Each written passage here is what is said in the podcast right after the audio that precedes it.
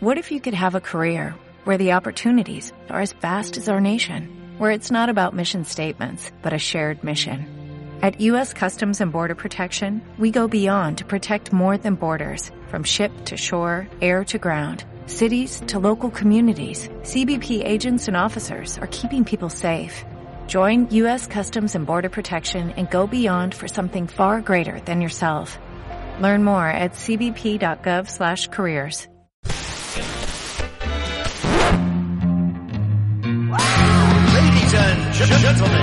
Hablando en Plata, un podcast sin pudor con Silver.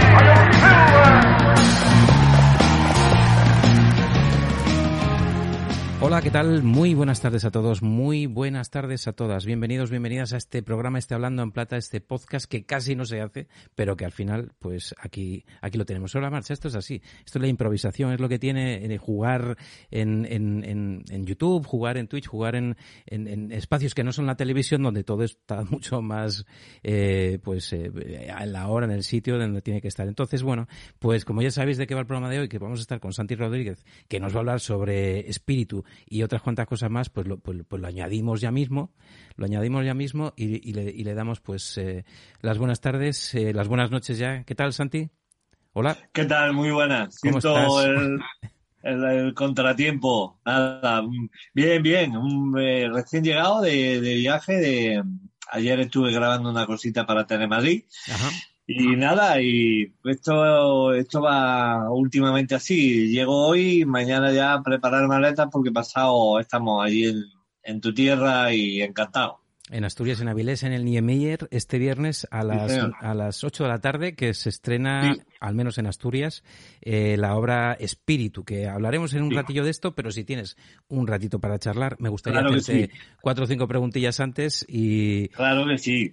Y mira, normalmente cuando, cuando charlamos con alguien aquí en Hablando en Plata, es bueno, es un podcast que, que solemos hablar con pues músicos, eh, escritores, lo, lo que sea, un poco, bueno, pues eh, para saber, para conocer, y nos gusta mucho conocer cómo empezaron en sus oficios, ¿no? Cómo empezaron en, en la locura de, sobre todo porque hablamos con actores, eh, ya te digo, con músicos, con esta profesión tan loca, la farándula, la llamamos aquí.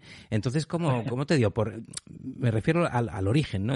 Cuando descubriste, pues yo mm, tengo inquietudes, quiero, viste una peli, yo quiero ser actor, no sé, ¿cómo empezó todo, todo este, todo este Bueno, imagínate a un chaval súper tímido, tim- una timidez extrema, y que descubre que casualmente que, bueno, eh, por un primo suyo, Ey. Se ha ido, se ha ido el... Ahora, ahora, ahora. eh, era la tinta de cassette, y era lo que oíamos, los cassettes, oí un chiste. Entonces resulta que me, me hizo mucha gracia un humorista muy famoso que hubo hace muchos años, Paco Gandía, y me lo aprendí, un chiste muy largo, el chiste de los garbanzos. Y un día me dio por contarlo y, bueno, la sensación fue maravillosa de ver que algo que tú hacías, pues a la gente le, le llamaba la atención, le gustaba, le, le producía buen rollo y entonces dije, oye, pues quizás eh, esto esté bien porque, macho, yo llegaba a los sitios y cuando llegaba a un sitio nuevo era para mí un mundo el pasar, eh, romper esa barrera de ser el desconocido, de y de esa manera, oye, pues como que mm, daba mi carta de presentación. Ujú. Y poquito a poco, pues uno va probando chistes, va apuntando, la gente sabe que te gustan los chistes, cuenta. Y bueno, esa fue un, eh, la, la primer, el primer, ese fue el primer pasito. Y a partir de ahí, pues poquito a poco, pues cada vez más chistes, cada vez más momentos. Eh, eh, a mi madre la tenía loca porque estaba todo el día con el niño, a ver si me ven, dicen un día que en vez de verlo contando chistes lo han visto en una biblioteca y todo el día así. y bueno, y esto poquito a poco avanza y un buen día hago un casting para una obra de teatro, me cogen, yo ya actuaba en algunos garitos, hacía mis primeros monólogos cuando nadie sabía lo que era un monólogo, eh, porque decía, pues tú qué haces, Eh, pues mira que quiero que me des una oportunidad aquí para actuar los jueves o. ¿Pero qué haces? Eh, ¿Cantas? Eh, No, yo hago monólogos, pero ¿qué monólogo hace? ¿El, el lazarillo o un trozo del lazarillo? No, no, yo cuento historias y, ah, un cuenta cuentos. No, hostia, es otra cosa. Son y chistes. bueno, Es humor sí, encadenado. Sí, sí. Sí, empecé contando chistes, pero fíjate, ya al poquito tiempo, pues eh, me dio, dije, hostia, ¿por qué en vez del típico chiste no cuento una historia un poquito más larga eh, que tenga que ver con un tema central? Yo no, claro, en España no había, por aquel entonces no existía, quedaba mucho para el Club de la Comedia, no había internet, no teníamos referencia de nada, estábamos como aislados. Y bueno, y se me ocurrió escribir un, un monólogo de, de 20 minutos sobre un piso donde yo vivía y todo lo que tenía el piso y las dificultades y todo. Y bueno, y ahí empezó todo un poquito. Y luego ya, pues poco a poco, mm, alegría, muchos desengaños, muchas frustraciones, pero bueno, con un objetivo que, que creo que llegó al final. Oye, cuando y llegas a casa y dices, mm, mamá, papá, me voy a dedicar a esto profesionalmente, ¿qué cara te Sí. ponen? ¿Qué cara te ponen? Pues, por cómo me lo has preguntado ya creo que te hace una idea. No, yo es que elegí eh, hacer derecho. Y bueno, y a mis padres eh, eh, darles la ilusión de, de- de que iba a hacer esa carrera y en mitad de la carrera o un poquito más adelante de decirle, mira, pues eh, yo creo que esto no es lo mío. A pesar de eso, pues eh, seguir adelante con los estudios para que no te pongan muchas pegas en, en lo que tú crees que va a ser tu, eh, tu futuro y, y bueno, y poquito a poco, pues con, con el, la desaprobación de ellos, pero seguir adelante y bueno, ya llegó un momento en que se tuvieron que rendir a la evidencia de a qué me iba a dedicar. ¿Pero acabaste la carrera de Derecho? No, al final ahí Pero te hubiera, quedó- te hubiera podido venir bien, ¿eh? Para el tema de los contratos y todo eso, te hubiera Sí, sí, está sí, bien. para llevarlo, para llevarlo todo. No, pero al final, bueno, pues eh, eh, ya llega un momento en que está ahí como en stand-by, que es una conversación además que no se habla en casa nunca y es como que mm, Silencio puede ser que lo haya acabado o no, pero, ¿sabes? Es un poco ahí una cosa un poco... eh, bueno, ya con 56 años a, a mi madre le preocupa un poquito menos mi, mi futuro.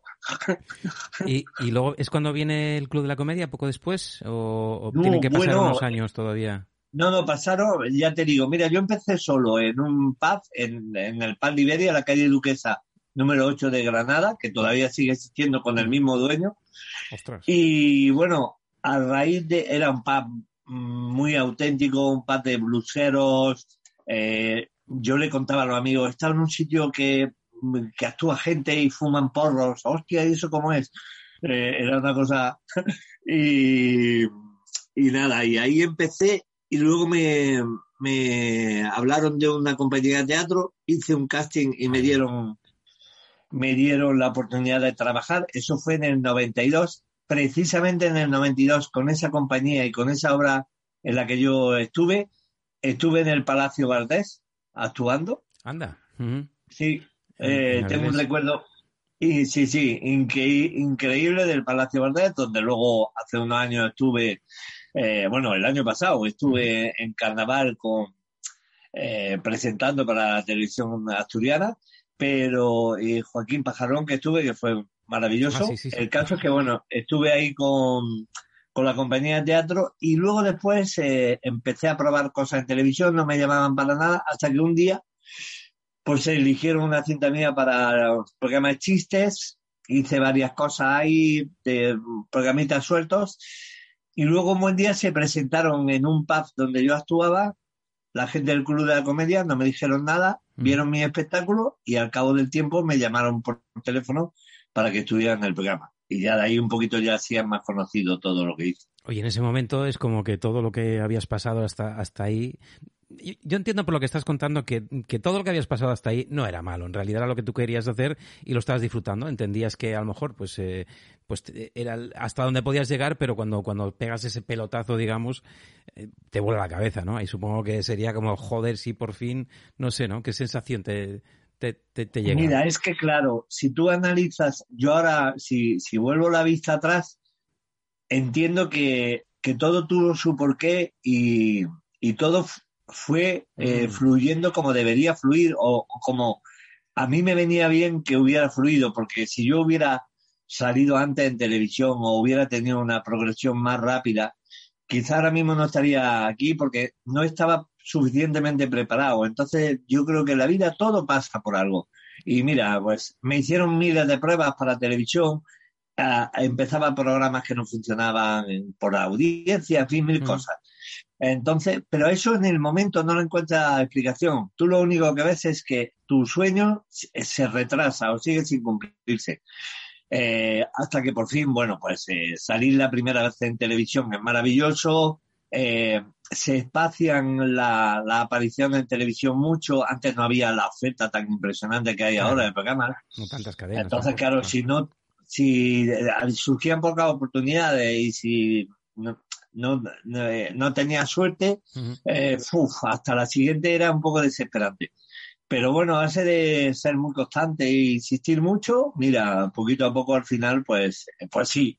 Y además sí, eh, con cosas bonitas y luego sobre todo con el pelotazo de Siete Vidas, que fue increíble. Claro, ahí ya fue, eso ya fue el, el subidón, ¿no? Ahí fue como, bueno, no vamos a hablar mucho de ello porque me imagino que estarás hasta el gorro de- del frutero, Bueno, pero- personaje, un poco estarás, Sí, no sé si cansado, le tendrás cariño evidente, pero bueno, son muchos años y, y además en una serie tan intensa que duró unos cuantos años, un personaje Mm. como estos que, que yo me preguntaba, ¿no? Pues eh, es la típica serie de televisión muy familiar, muy de, pu- pues un día a la semana hay que poner la tele, no es como ahora, ¿no? Que te lo descargas, el contenido streaming, sino que era, eh, hay que estar tal día, tal hora delante de la tele para ver Siete Vidas o, o cualquiera de estos éxitos, ¿no? Y, y esas series que se te meten en casa, esos personajes que son como tu familia, cuando aquello acaba, cuando aquello acaba, que nos quedamos todos los, los espectadores, ¿no? Como, wow, ¿qué vamos a hacer ahora? ¿Cómo se siente eso en, en- en los actores, en el equipo? Me imagino que, que una pena enorme, pero también quizá un poco de alivio al decir vamos a hacer otras cosas, verás, sin desmerecer lo que has eh, hecho, evidentemente, claro. Claro. Eh, bueno, yo veía gente, para eh, una de las cosas que, que ha estado hablando, yo veía gente en la serie que a lo largo del tiempo que yo estuve, y antes, porque yo era seguidor de Siete Vidas, yo veía gente que dejaba de estar y no llegaba a entenderlo muy bien.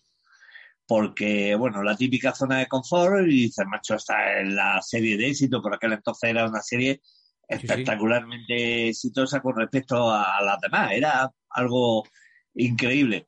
Pues claro, yo no entendía nada. Y luego, estando en la serie, pues menos todavía, porque yo decía, macho, aquí, se- ¿qué ocurre? Que yo todo eso lo pensaba eh, antes de llevar el tiempo que yo llegué a estar. Cuando ya llevas tres años y medio, que mucha gente no sabe que nosotros estábamos en Siete Vidas cada semana, de lunes a viernes, de 8 de la mañana a 7 de la tarde, de 8 de la mañana a 7 de la tarde en, plató. O sea, te recogían a las 7 y te deja- eh, de la mañana y te dejaban a las 8 de la tarde, más de, más de 12 horas varios días, con esa presión a ese, a ese nivel, a esa velocidad, pues sí, llega un momento en que, en que cansa un poquito. Eh, lo que ocurre es que eh, fue un poco traumático todo porque nosotros no nos esperábamos que la serie se fuera a acabar y de hecho nos enteramos eh, terminando de grabar el último capítulo. Imagínate que tú el último capítulo tienes una secuencia y que esa secuencia da a entender que tú vas a volver la temporada siguiente. Y de buenas a primeras te dicen, hay que parar un momentito que están eh, reescribiendo, que esto de vez en cuando pasaba por... Sí, y hay que esperar para la última secuencia de la serie. Eh, perdona, ¿cómo la última secuencia de la serie? La última secuencia de esta temporada, ¿no? No, no, la última secuencia. Ahora baja el productor y os cuenta todo. Dices, ostras, que no, pu- no te puedes imaginar, fue un bajonazo, o sea, fue un, un bajonazo de golpe completo, sin esperarlo, estando, eh, como te decía, con máxima audiencia, siete millones y pico de espectadores por aquella vez. Eh, ha- hacía cuatro capítulos, duramos 204, en el capítulo 200 fu- fuimos la primera serie que se hizo en directo, verdad, el capítulo entero. Claro, iba todo sobre ruedas. Mm, Yo sigo sin entender muy bien qué pasó a, a- a aquel, por aquel entonces. El caso que, bueno, que me encontré con que de buena primera se acabó todo. Eh, complicado asumir que, que, bueno, que ya no te acostumbras a una rutina, el lunes a viernes en Madrid, el tren para casa el viernes, en fin. y bueno, a, a salir un poquito de, de, la zona calentita y a Claro. buscarte un poco la vida y bueno, complicado, eh, pero bien. Y además, fíjate, yo cuando terminé siete vidas podía haber aprovechado el tirón y haber hecho fruteradas o eh, Sí. de frut, ¿sabes? Sí, sí, Algo sí, sí. así. Y sin embargo, lo que intenté fue coger y aprovechar ese tirón y ofrecerle a la gente, digo, yo no sé si lo valorarán, yo creo que no, no, la gente no fue muy consciente de, de lo que yo quería. Pues eh, hice una obra de teatro clásica en coproducción con una compañía eh, de Sevilla, hice teatro clásico. Mm, Muy cuidado, una tragicomedia, hacía seis personajes distintos con siete canciones en directo. Eh, Ave, Ave Sosia se llamaba. Y bueno, eh, resultó muy bien, pero muy, con muy poca repercusión. Yo creo que si hubiera hecho lo que se hace hoy de aprovechar el tirón mediático para, pues seguramente hubiera sido porque por aquel entonces el frutero era ¡fua! Sí, sí, sí, sí. el no poder andar por la calle. Pero bueno, yo creo que eh, eh, quería desligarme un poquito y además ofrecerle a la gente una cosa nueva. Yo no, eh, no le veía sentido a que a una cosa que tú veías todas las semanas, ahora pagaras 20 euros, por aquel entonces la pasta que fuera, para verlo en el teatro haciendo lo mismo. No le, no le veía mucho sentido y sigo sin vérselo. Yo creo que Así fuiste que nada. honesto ahí, ¿eh? Ahí creo que fuiste honesto y, y bueno, y honesto no solo con, con el público, sino contigo mismo, quizás también, ¿no? Y con, y con la carrera, con la, con la farándula nuevamente, volvemos a decir, ¿no? Porque al final, si tú estás trabajando en esto y te gusta, y llevabas ya un tiempo trabajando en ello, hasta que por fin pegaste ese salto y tal, lo que está claro es que, es que haber seguido haciendo lo mismo, pues sí que hubiera sido un poco en- engañar, ¿no? Un poco en esa sensación es la que tenías y te, y te metiste en teatro clásico, ¿no? No, no podías haber hecho, yo qué sé, comedia, volver, seguir con comedia, Sí, o, mejor o no- haber hecho simplemente un monólogo de, los que hacía, bueno, pues eh, en el mismo, en la misma línea que el Club de la Comedia, hacer un espectáculo monólogo. Hacía alguna cosa, pero estaba centrado fundamentalmente durante casi dos años, estuve centrado en hacer eso. Y luego, bueno, retomé un poco lo de los monólogos y, bueno, hice lo que se hace muchas veces, que es coger varios monólogos, juntarlos, y darle un- Mm. una lógica de pensamiento que no la tiene. Eh, no es lo mismo que tú eh, pienses en un espectáculo y le des el contenido a que tengas un contenido deslavazado y como puedas ir con calzador lo unes todo para conseguir una hora y pico y hacer. Que eso fue lo que yo hice la primera vez. Y luego, después de eso, eh, ya dije, bueno, ahora vamos a hacer un espectáculo en serio, todo hablando sobre. Y se me ocurrió la historia de los viajes. Hice una historia alrededor del mundo, como en casa de uno en ningún sitio. Después de eso dije, yo siempre, ¿sabes qué? Que, pienso que las personas que están ahí sentadas viéndome eh, vienen con toda la ilusión del mundo y lo mínimo que se merecen es que eh, lo que has dicho tú, yo no los puedo engañar. No, ¿sabes? No me, no me sentiría bien. Entonces digo, bueno, eh, yo tengo que salir al escenario con la tranquilidad de que ahora mismo van a ver lo mejor eh, que yo tengo, lo, lo que he podido conseguir para ofrecerles.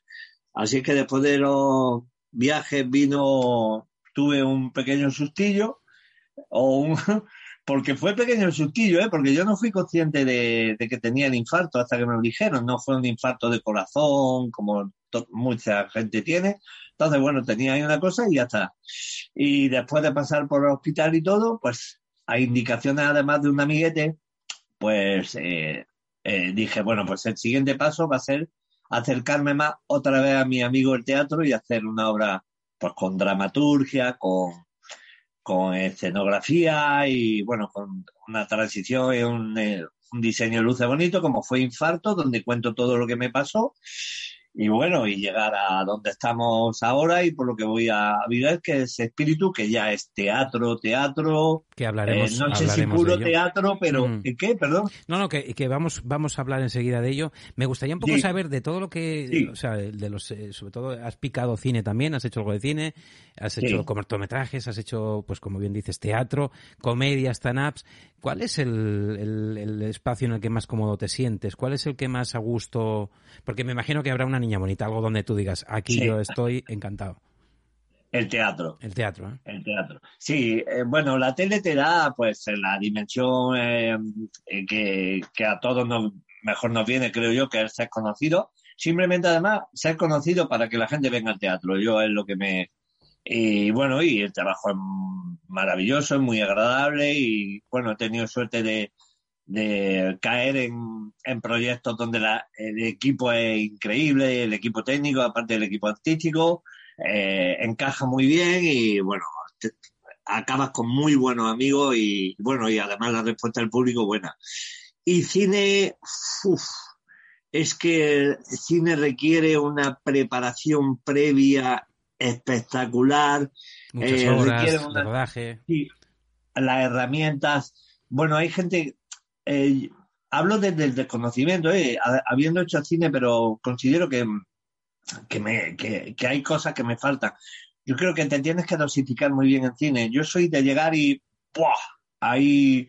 Por eso me gusta tanto el teatro, porque en dos horas te vacías, pero, pero no tienes que guardar nada. Pero claro, en cine, cuando a lo mejor cada secuencia la tienes que rodar eh, mm, 20 veces, Claro. porque tienes seis, eh, seis tomas de plano fijo tuyo, seis tomas en que le tienes que dar al otro la réplica, luego el plano general, el plano medio, eh, y todas tienes que estar aquí, porque no puedes estar una más bajo, porque, en fin, hay una serie de cosas ahí, y luego, eh, yo qué sé, lo veo todo como mucho más preparado eh, con la dificultad que eso tiene. Y repito, para si no oye alguien y dice, qué barbaridad acaba de decir que la tele también es eh, algo en lo que no me siento a gusto al fin y al cabo. Entonces, el hecho de que yo esté haciendo algo, porque yo grababa el frutero y yo me enteraba que le gustaba a la gente cuando veían el capítulo, pero en el momento se grababa y a saber.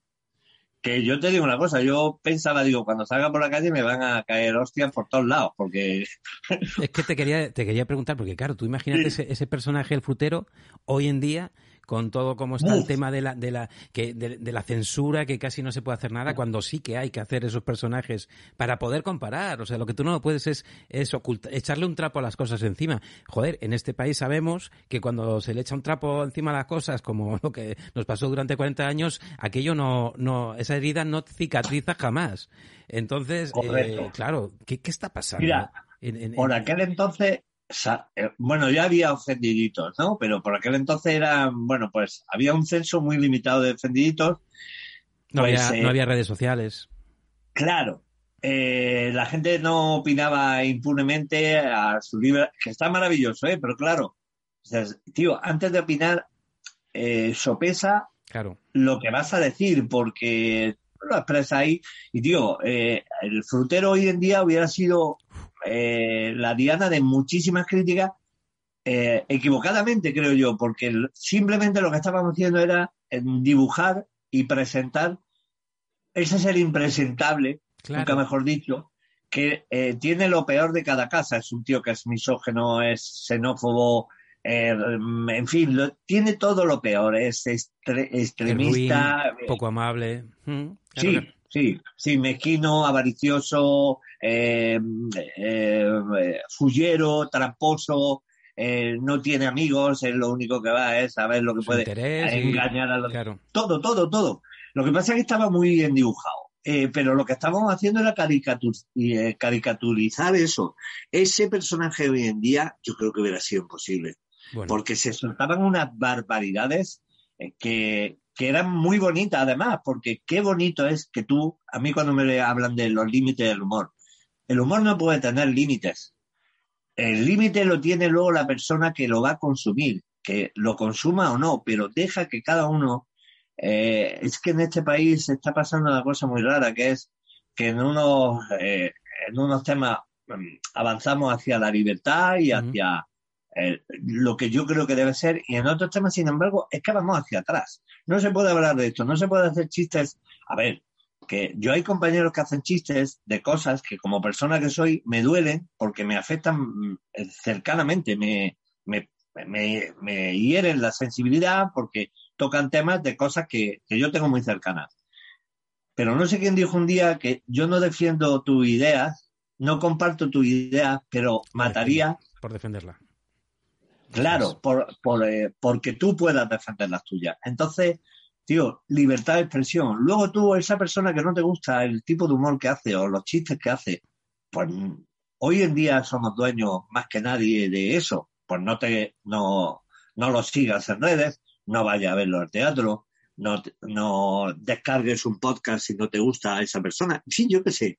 Pero vamos a dejar a la gente. ¿Cómo, cómo puede haber alguien que por un chiste eh, esté a punto de ingresar en, en la cárcel, macho? Ya. Es que es muy peligroso eso. Es Pero bueno, Es que es complicado. Es- los límites del humor, ya una vez hablábamos con Pepe Colubi también, que es de aquí, como bien sabes, y, y también Sí. nos contaba que... que- tengo mucha amistad con él. Sí, sí, un tipo, eh, eh, un tipo además que tiene un personaje que también es súper complicado, porque está todo el rato Sí. eh, ese personaje que hace, que es un personaje. A ver, que es que hay que entenderlo. Él se sale allí y es un personaje, él no es así. Es un personaje, que- es esa ironía que emplea, es ese, ese, esa cari- caricaturización de- de- del extremo, ¿no? Y hay, que, y hay que verlo como es, pero no, hay gente que, que realmente se enfada, se, se enfada bastante. Y a él le preguntaba, y a ti también me gustaría preguntarte si, si eh, tienes algún tabú, ¿no? Algún personaje que no harías, algún chiste, algo sobre lo que no harías un chiste, ¿no? ¿Tienes algún, ah, eh, personalmente tienes alguna frontera, alguna línea roja que no pasarías? Bueno, alguna frontera, alguna línea roja. Mm, eh, bueno, yo hay cosas como, como, como todos, pues tenemos cosas que, que a lo mejor pues te cuesta más hacer humor, pues me cuesta eh, hacer humor sobre la religión, eh, sobre la política, toco, toco poquito el tema político, tomo, toco poquito el tema religioso, eh, hago un humor muy blanco. Hay gente que puede pensar, y, con razón además, que, que soy, que me arriesgo poco. Pues sí, puede ser, pero bueno, eh, yo creo que tan respetable es el que elige pues el camino del humor negro como el que elige el, bueno, pues yo lo que Mm. quiero es que la gente que venga al teatro se divierta sin pensar en, en nada más y no voy a incomodar a alguien porque sea de izquierda o de derecha o porque sea ateo o creyente. Y es tu forma de Eh, trabajar y ya está. Es que Sí, tampoco... sí, tampoco me meto mucho en el tema del sexo. Hago un humor, me, me decía un chaval un día, dice, Santi, es que hace un humor muy cotidiano, muy, muy de la calle, muy normal. Eh, entonces, bueno, pues como la gente se identifica porque lo que me pasa a mí, además que soy un tío muy inútil, muy, muy torpe, tengo muchas cosas que me pasan, eh, como fue el caso del infarto, pues, eh, pues, hostia, pues vamos a sacarle a eso comedia y ya está. Y bueno, ahí estamos. Oye, eh, esto del el tema del infarto precisamente, o sea, te da un infarto y, y, y, y pretende- y luego coges y le haces humor con ello, ¿no? O sea, Sí. eh, lo, lo- lo- haces un personaje que está ahí, no camines hacia la luz, ¿no? Además es como, ya, ya solo el, título es como muy divertido, ¿no? Como diciendo, te da un infarto, quédate, amárrate, que... Eh, ¿Qué sacas de ahí? ¿Qué sacas en esa obra? ¿Qué es lo que más representa, quieres representar? ¿El miedo, Bueno, pues, el miedo a, a irse al otro que- lado o la alegría de quedarte en este? Sí, eh, yo precisamente esa es la conclusión, que yo siempre cuento que cuando tienes un episodio como este, puedes coger dos, dos caminos, el del bucle tóxico de, ay, qué desgraciado soy, que me ha pasado Claro. algo malo, que sí, claro, lógicamente te ha pasado algo traumático, algo que no esperabas, que no veías venir y eh, que tienes que empezar a gestionar. O luego puedes coger la otra parte, que es, hostia, qué suerte tengo que me ha pillado un topetazo de estos, pero eh, sigo adelante. Entonces, bueno, pues eh, yo estoy en el, la- en el segundo grupo, pero en el extremo, de decir, me voy a descojonar porque además es que mm, con lo que yo hago eh, con mi infarto no tiene mucho mérito porque es que lo que cuento es que me pasó y es que todo lo que me pasó es gracioso. Entonces, yo tuve un infarto esplénico, me, porque es la arteria esplénica que está en el bazo, y cuando me dijeron has tenido un infarto esplénico, yo entendí has tenido un infarto espléndido. Espléndido. Y, sí, sí. Y le dije a la doctora literalmente, digo, bueno, no sé si ha sido espléndido, yo lo he hecho lo mejor que he podido. Y, y todo, todo así, macho. Entonces, todo lo que cuento la gente dice, hostia, ¿cómo se te ocurren tantas cosas graciosas? Digo, pues es que eso es, es que muchas de las cosas no se me han ocurrido, me han pasado. Entonces, lo que sí que dices, mira, ya me ha pasado y fíjate, es una catarsis porque eh, reírme de todo eso me sirve en cierto modo sin querer para superar y Ya. para evolucionar. Es mejor Sí. terapia que la risa, dicen, y yo creo que, que es así, ¿no? Yo creo que sí. Mira, yo el, en octubre falleció mi padre. Ujú. En octubre, eh, no este, sino el anterior, el 2000, 2020, falleció por COVID. Y mi padre, imagínate. Pero hubo muchos momentos de, de ese día eh, en el que no nos acompañó además mucha gente por las razones que todos sabemos. Eh, pero hubo muchos momentos en que yo decía, si alguien entra aquí ahora mismo, flipa, porque si- mm, quien me vea el día que se ha muerto mi padre, descojonado, en momentos puntuales, luego tienes tu Evidente, bajona y claro. tal, No, es así, claro. eh, de recordar anécdotas, él tampoco era una persona excesivamente risueña, era un tío seriote y tal, pero bueno, había anécdotas muy graciosas de él y inevitablemente las recuerda. Eh, ese- esos momentos fueron maravillosos, esos momentos de risa que yo creo que equivocadamente se pueden interpretar como falta de respeto, yo no los veo en absoluto. Eh, creo que es justo al contrario, está recordando cosas de él, pues eh, eh, vienen maravillosamente. Primero para re- reafirmar, bueno, se ha ido, pero vamos a tener buen recuerdo de él. Y segundo, para eh, superar el momento tan malo que tienes. Entonces, yo creo que en cualquier, cualquier cosa, por, por mala que sea, fíjate lo que te digo, hasta mi infarto, tienen cosas buenas. Yo, por ejemplo, con mi infarto, ¿qué cosas buenas? Joder, que he aprendido que la vida no es como la vemos Ahí estamos. que desperdiciamos la vida. Que todos, todos sabemos que la vida va muy rápido, pero nadie hace nada en consecuencia. Es curioso. Es que además eh, la, la vida es un regalo, ¿no? Pero de repente llegas aquí y, y des- y- y no sé quiénes lo convierten en un negocio, ¿no? Y es como todo el rato tienes que estar eh, atendiendo a cosas que no son la vida, ¿no? Y eso es... Pues yo pensé, perdona que te interrumpa, pensé que te había, Sí, pensé que te había dado un infarto en el fútbol. Y igual este hombre le gusta el fútbol mucho y porque yo sé que algo, algo, algo con el fútbol tiene, tiene que ver esta charla en concreto, ¿no? Sí. Supongo que, que a lo mejor algún señor por ahí que, que me dice, eh, viene Santi el, eh, este, de- este viernes a Avilés a presentar Espíritu, precisamente, que ahora hablaremos de ello, ¿no? Pero pensé que no, Sí. no tiene nada que ver con el fútbol, entiendo, ¿no? No sé si... No. No sé qué. ¿Estás por ahí, Ismael, o no estás? Porque te estaba intentando traer a Ismael Ya. aquí de sorpre- un Sí, poco de. señor, ¿qué tal, Ahí estás, ¿Cómo Ismael. Oh, sí, Qué Ismael, bueno. Yo también, yo también. Qué ganas de darte un abrazo. Igualmente. El viernes lo haremos. Perdóname por el Sí, por, por esta cuch- esta navajada trapera, ¿no? Era un Ah, poco no, no. bueno, un poco de sorpresa, ¿no? De, Esto es un gustazo siempre. Es una de las cosas bonitas que tiene la vida, que es hacer amistades como la de Santi. Y bueno, en este caso, pues eh, como tengo la, la intuición de que el talento y la bondad se pega, pues frotarme lo más posible que puedo con él para ver si se me pega algo. no estamos en buen año para frotarse ni para arrimarse mucho, Ismael. No es buen momento.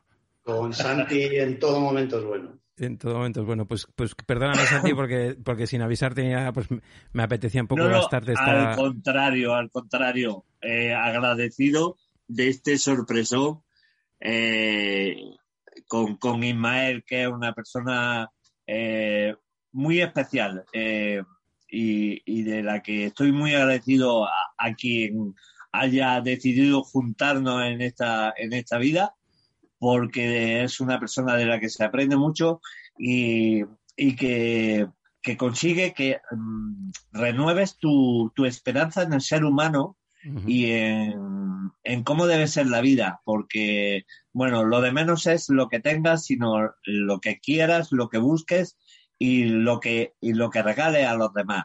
Entonces, una persona con, con una idea y un planteamiento de su profesión, en este caso el fútbol, que es algo que, entre otras cosas, implica en muchos casos muchas cosas que no tienen nada que ver con el deporte y que yo conocí en su día y que me transmitió en el- desde el minuto cero que él, para él el fútbol era algo especial, era su vida y era algo muy, muy puro y con, con unas posibilidades brutales, como en realidad creo que debe de ser el fútbol.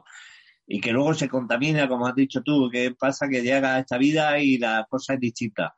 Pero bueno, él sigue ahí peleando con eso y bueno, yo admiré en su momento cuando lo conocí, esa forma tan, tan utópica o tan ideal de ver un deporte tan bonito al que él ama profundamente y que me hizo además, me contagió ese, ese amor. Yo era seguidor de, y sigo siéndolo, de, de equipos de fútbol, pero no a ese nivel. Y dices, a este señor me tengo yo que, eh, que, que, subir a, al, al, carro de su vida en, en, los momentos en que podamos. Y desde entonces somos amigos. Es un ejemplo de lo que debe ser un profesional de, del mundo del fútbol. Además, lo sigue siendo, fíjate, con algo que es jodido de, de llevar, que es sigue amando al fútbol cuando el fútbol no le ha dado lo que él se merece. Pero ahí sigue. Entonces es eh, increíblemente maravilloso, porque mira, si a ti te va bien con tu profesión, oye, qué guay que la ames, porque bueno, porque además te está dando... Pero Ismael es un amante del fútbol a pesar del fútbol. Entonces, tío, sí. No, no quiero interrumpir, interrumpir a, al maestro porque me da mucho pudor, pero vamos, yo estoy aquí para hablar de mi obra. Yo quiero hablar de que este señor ha hecho una función de las suyas, de las de hacerte reír con esa sonrisa que te deja luego meditando sobre lo que acaba de hacerte de reír y como ha hecho con infarto y como, bueno, el anterior de, de como en casa en un sitio, porque al margen de que fuimos vecinos y que ahí empezó nuestra relación en Jaén, eh, yo me convertí en un devoto de él, del ser humano que había detrás del personaje y luego del, del personaje. ¿no? Y bueno, con espíritu yo creo que redondea un poco todo ese Ahora vamos a hablar de... que escuché que, que, que, hizo en su profesión, porque mete todo ese humor del que ha vivido, pero mete también toda esa idea de trascendentalidad y de buena gente y de, y de, compartir en esta vía que es para lo que estamos. Entonces, pues nada, el viernes veré por segunda vez la función.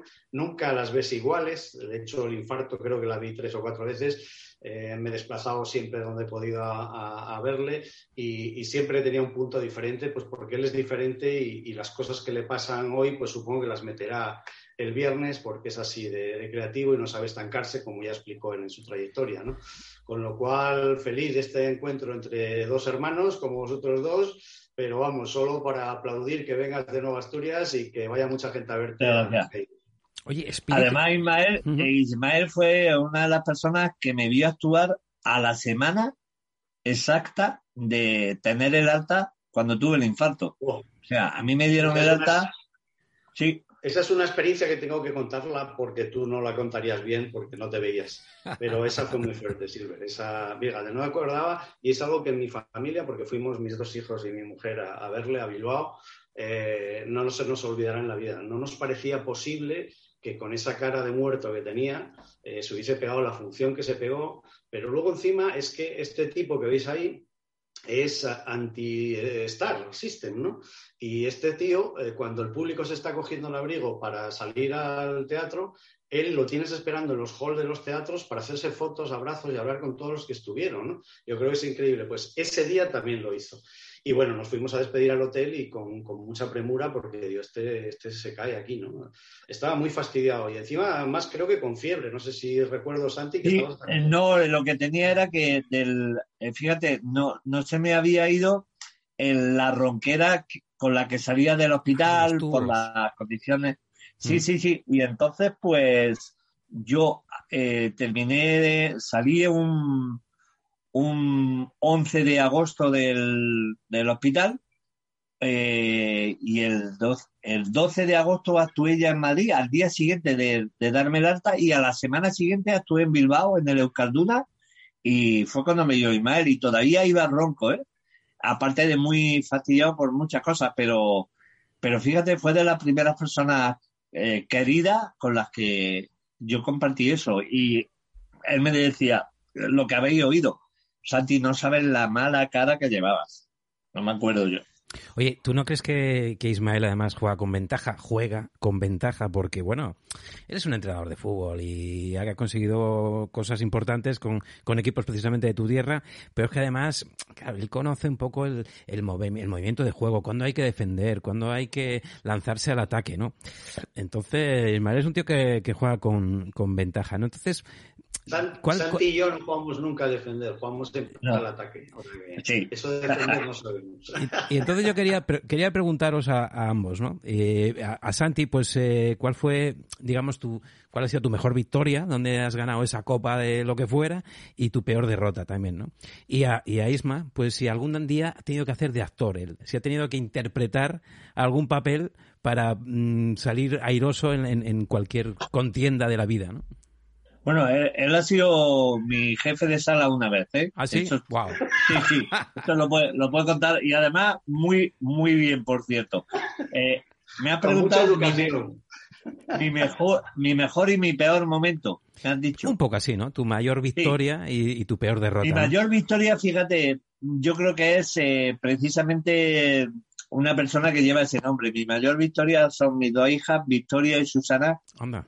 Eh, yo creo que es, es que cuando tienes un hijo, eh, poca, eh, yo creo que no pocas, ninguna cosa supera eso, ninguna cosa. Eh, se para todo y todo gira ya en torno a otras personas y qué, y qué bien y qué bonito que pase eso.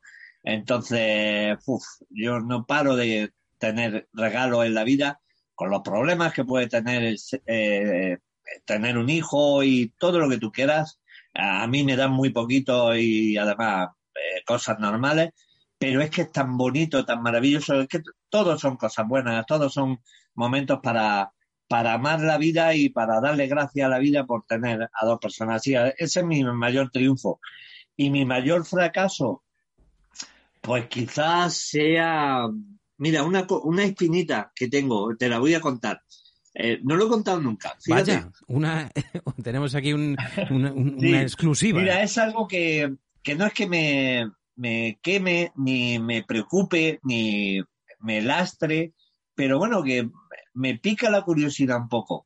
Eh, yo lo hablo a veces con el representante, digo, a ver, soy una persona muy conocida, eh, o bastante conocida, Eh, por muchas, eh, me doy cuenta cuando voy por la calle que todavía la gente me sigue y además maravilloso porque genero buen rollo, ¿no? Porque, bueno, yo creo que la gente sabe cómo soy y me ve un tío normal y en las entrevistas como esta, aquí no hay trampa ni.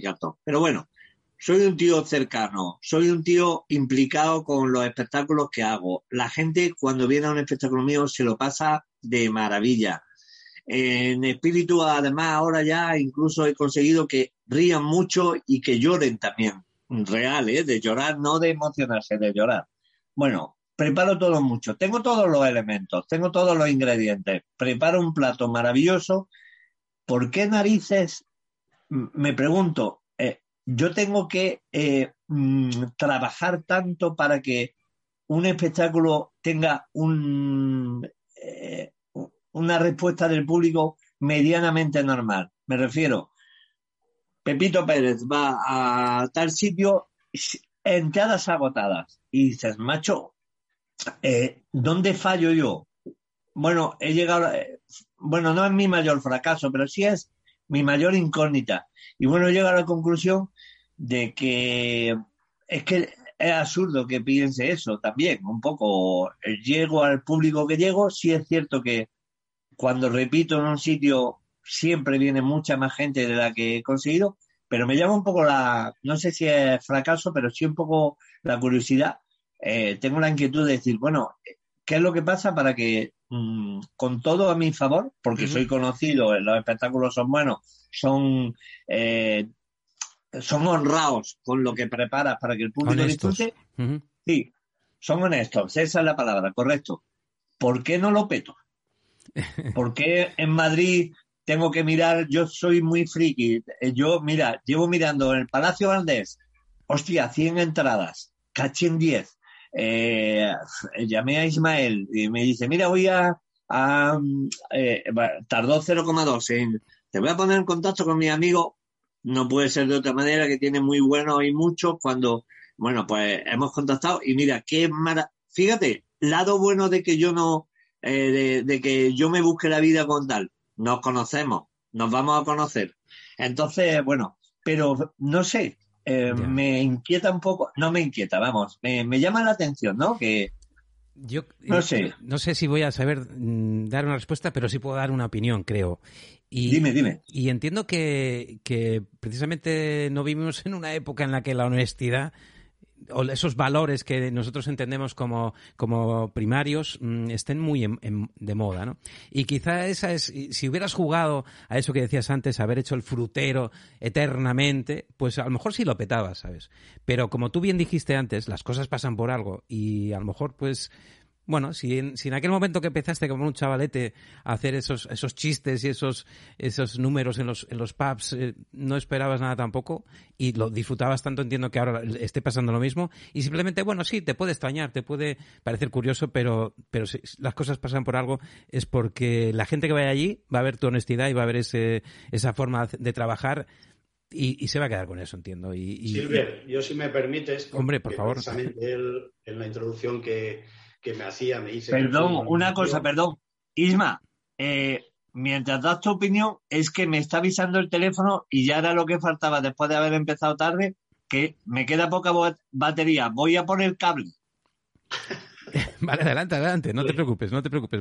Que nos cuente, que nos cuente Isma, eso es. No, mi opinión sobre Santi viene relacionado con lo que él decía también, que hoy es mucho en mi carrera como, como entrenador de fútbol, ¿no? que si no te dio el fútbol lo que merecías, estas cosas, son cosas que te haces por comparativas con otros. ¿no? Ujú. Y Santi, pues eh, seguramente habla de compañeros de él que lo, que lo petan en algunos sitios, pero lo que no se acuerda es que muchos de esos que lo petan en muchos sitios eh, eh, durante esta trayectoria de él ya no existen en el mundo del espectáculo, ¿no? Mientras él sigue, ¿no? Y además no es que siga, es que sigue con, con el aprecio, el cariño y la estima de la gente que va a verlo, que yo creo que es un poco como parroquianos ya de él, ¿no? Ya Ujú. les da igual lo que vaya a decir en esa obra, van a ver a, a la persona ya incluso, ¿no? Por encima del personaje que va a representar, ¿no? Y en cuanto a la pregunta, pues hombre, yo creo que el, el gran éxito mío personal, eh, fuera de lo que Santi comenta, de hijos y demás, eh, lo digo siempre además, ¿no? Cuando me hablan de mi mayor éxito en mi carrera, es tener esta, esta tira de amigos como Santi, que, que te lo dio la carrera, porque si no, no nos hubiésemos conocido, y que siempre digo que es el gran patrimonio que mi profesión me deja imperdurable, ¿no? Porque el Ujú. dinero que haya podido ganar, pues seguramente lo gasté más rápido de lo que lo gané. Y, y todas estas cosas materiales se te van, pero la amistad, pues en el caso de él, pues ya eh, casi 20 años ¿no? que nos conocemos eh, y hemos pasado muchas cosas juntos, buenas y malas. Eh, yo creo que eso me lo dio en mi profesión y es mi gran éxito. ¿no?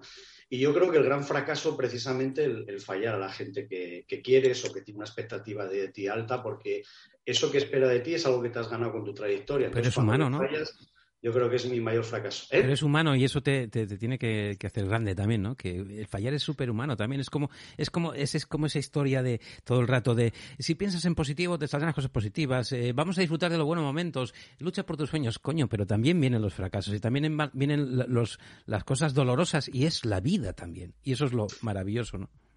Y, a- Sí, y pero- además de eh, Ismael es que está continuamente aprendiendo y además siendo consciente, que yo creo que lo diferencia de mucha gente, siendo consciente de que hay que estar continuamente aprendiendo, que hay gente efectivamente que, que no, que, que no utiliza esa, esa posibilidad o, o- o- o no, no quiere reconocer que, que uno falla. Qué, qué maravilla fallar, qué maravilla claro. fallar y, y poder aprender de eso y ir creciendo como persona. Además, es que una persona, yo siempre que hablo con Ismael, siempre que hablamos por teléfono, o siempre que hay un mensaje, o siempre que nos vemos, que hace además, bueno, el, decir, desplazarse a Madrid para compartir conmigo un momento especial, como es un estreno desde Asturias, macho, eso no lo hace nada más que gente que te quiere mucho y, y, y- y el resto no tiene ninguna importancia teniendo gente como él.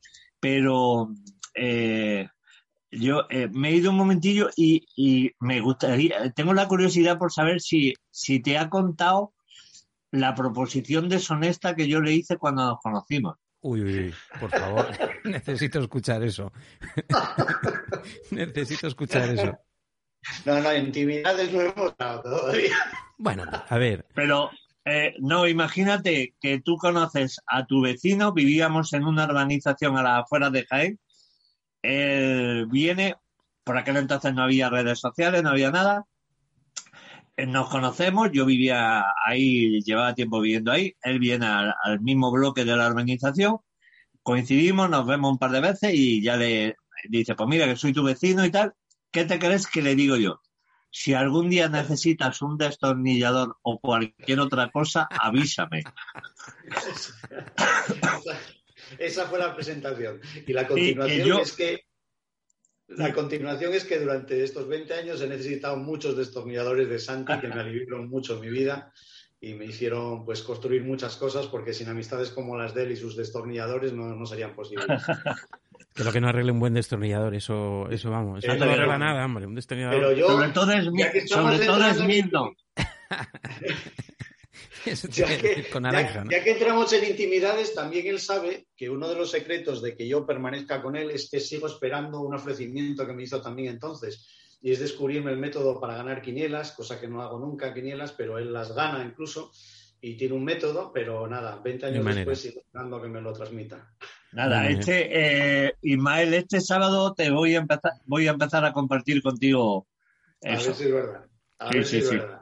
Yo lo que sí digo de esta obra de teatro, que es a lo que vine a hablar, Hmm. como única persona de los tres, él está dentro y no las ve, yo sí lo pude ver desde fuera, es que Santi, en su honestidad que hablabais, le da una vuelta de tuerca a, a lo que eran sus funciones. Y es que, bueno, no puedo desvelarlo porque sería, pero se mete más papeles de los que suele hacer, ¿no? Y yo creo que eso es un ejercicio ya no solo de generosidad, como ha dicho con el público, sino de esfuerzo personal importante de estar el tiempo que está en el escenario, él solo, y encima haciendo de más papeles que, que uno, ¿no? Yo creo que ahí ya dio la vuelta de tuerca, yo creo, no definitiva, pues se le ocurrirá alguna cosa más, pero de todo lo que le he visto, ¿no? Y, y bueno, yo creo que por eso merece la pena muy mucho que la gente que es devota de él, porque yo, en este tiempo que hemos hablado de, que la función es el viernes en el Niemeyer a las 8, muchas amistades me han dicho la posibilidad de ir y demás porque, porque son fans de él. Entonces yo creo que hasta los más fans se van a sorprender con, Y luego, con lo que eh, ha montado. En esto que, que- comentaba precisamente él, ¿no? De esos espectáculos que, que de repente pues se llena de gente, cosas que menos trabaja, a priori menos trabajadas, sin, sin tan, yo que sé, mismamente, yo, yo, lo- yo puedo decir nombres, yo no tengo problema. Mismamente, un, un, eh, paquirrín dando una, una pinchada en no sé dónde, y de repente, pero ¿qué se lleva esa gente que va a ver a esa, es, es- No, lo que, absolutamente lo que te decía- nada? Es como cuando te dice, decía- eh, dime, dime. Sí, Dime. no, lo que te decía a ti, él a lo mejor no estaba escuchándolo, que esa queja que tiene o de ese día de fracaso, eh, lo que le ocurre a Paquirrin será lo que le ocurrieron a muchos compañeros de profesión suya que lo petaron en un momento determinado, pero ahora no están, no están. en- Exprimieron-. Y él sigue, y él sigue, y él sigue por esa, pienso yo, por esa honestidad y por esa fidelidad que le tiene la gente, ya no al frutero, sino al personaje Santi Rodríguez, porque luego vino el Gin Tony y vino no sé cuántas cosas más, ¿no? Pero mm, ya da igual donde él esté, van porque hay una fidelidad a la persona, ya no solo al actor, ¿no? O aquel Mm. personaje de, perdona que me acabo de acordar, con Manuel, con Manuel Fuentes, ¿no? Que, que aquello era súper divertido, aquel programa era muy divertido aquello. ¿eh? Ahí lo conocí yo, ahí lo conocí yo. súper divertido aquella, aquella propuesta. Oye, no hemos, al final no hemos hablado nada de espíritu, eh, no has podido un poco contarnos lo que se pueda contarnos y sobre todo saber si es una continuación de infarto, si el personaje de infarto al final traspasa la línea, no sé. Sí, bueno, fue un poquito pues con el leitmotiv de siempre que te he contado de ¿y ahora qué hago para añadir algo a, a la gente que venga a verme? Eh, antes de eso, eh, fíjate que he contado y digo, a ver si la gente va a pensar que es que yo espero eh, nada más que ir a los sitios donde hay cientos de personas viéndome. Para nada. No este verano eso. he estado en pueblines, imagínate, porque yo tengo familia en Santullano de Tineo. Eh, eh, eh, nada, que tiene muy poquitas casitas. Eh, pues imagínate ir a actuar a, a sitios así, pero en Jaén, este verano con espíritu. Que no es que yo necesite ah, para nada, ¿eh? Eh, tener mucha... Cuenta el precio de la entrada, cuenta el precio de la entrada que hiciste. Eh, el precio de la entrada en, en- en estos sitios, 3 euros. Madre mía. Era eh, por el gusto de que de gente con- eh, en pueblos de la sierra, como puede ser en este caso, fíjate, Santullano de Tineo, ¿cuántas obras de teatro habrán ido ahí? Seguramente ninguna en la vida, porque nadie piensa en, en la gente de Santullano, llame Santullano, cualquier otro sitio. Y, y- y yo lo he hecho y además mm, lo que hablabas tú antes de que cuando se viene a la vida te cambian todas las cosas que se supone que deberían estar. Eh, ¿Cómo nos tienen engañados? ¿Cómo nos tienen convencidos de que lo, lo necesario y lo que hay que buscar es el vivir en una gran ciudad, el tener un buen coche, el tener tal, cuando la gente del pueblo, cuanto más pequeñito, más tiempo tiene para ellos y más felices? ¿Por, ¿por qué somos tan tontos? ¿Sabes?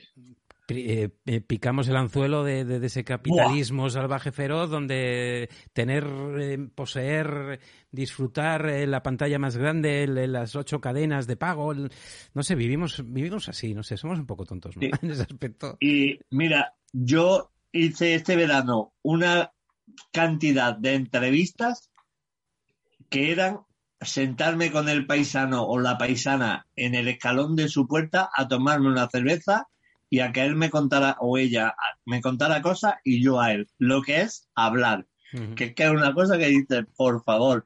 Entonces, bueno, ha sido una experiencia maravillosa y, a- y además compartiendo luego con ellos mismos que fue, pues imagínate un pueblo de 315 habitantes que van los 315. O sea que en cierto modo eso no ha tenido, con perdón, huevos de hacerlo nadie. O sea, a Madrid no han ido a ningún concierto tres millones y medio de personas, todos los madrileños. Claro, claro, a claro. mí sí han ido a verme todos los dos.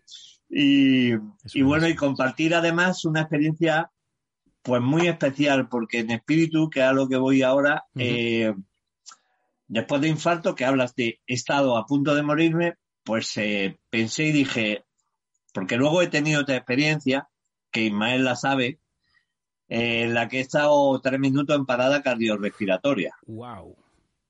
Wow, wow. Esa es menos conocida, pero yo lo cuento tal cual. Eh, fíjate, he tardado tiempo en, en compartir esto. Eh, eh, ya lo he hecho en otros sitios, en, en televisión y eso, por el pudor de decir, bueno, pues como pasaba antes, eh, ahora empieza a pasar menos con la salud mental. Muy poca gente eh, cuenta que, que yo creo que la inmensa mayoría tenemos problemas, puedes tener problemas de, de momentos, simplemente momentos de bajón, momentos eh, en los que no está a tope, y eh, bueno, esos momentos pueden ser más o menos graves, pero por pudor no los cuentas. Y esto, pues pasa un poquito lo mismo. Hay mucha gente que ha experimentado cosas en momentos como el mío o similares, pero no las cuenta nadie. ¿Por qué? Pues porque van a pensar, este tío se le ha ido la olla, este tío es tonto, este tío quiere llamar la atención, yo qué sé. Y al final dices, che, como yo tenga que ir pensando en lo que van a pensar los demás, pf, eh, ¿sabes? Claro. Yo eh, tuve, a raíz de tener el infarto, se me quedó el bazo muy jodido y bueno, me quedé bajo de defensas y casi al año justo eh, tuve eso, eh, media hora antes de empezar, en, en un teatro en Gran Vía tuve un- una parada cardiorrespiratoria de tres minutos por un virus raro que me volvió a afectar al bazo. Y bueno, yo experimenté ahí una serie de cosas. eh, Y em, es como cuando tú entras en la página web de Renfe, que normalmente cuando te pasa un episodio de estos compras billete de ida, que es el que se suele comprar cuando palmas, pero a mí me dejó el programa comprar billete de ida y vuelta. Entonces... Y eh, lo compró varias momento- veces. Y lo compró Sí. varias veces. Sí, yo te ya... el grave accidente de coche. O sea, que ha comprado ya varias veces el billete de. Sí, yo, Ismael, yo tengo el, el ángel de la guarda, me viene de vez en cuando y me dice, mira, a ver si pudiera ser que te tuviera quietecico ya un tiempo, que me tiene agotado. Y nada, y bueno, pues Espíritu No va sé, un poco de eh, esto, ¿no?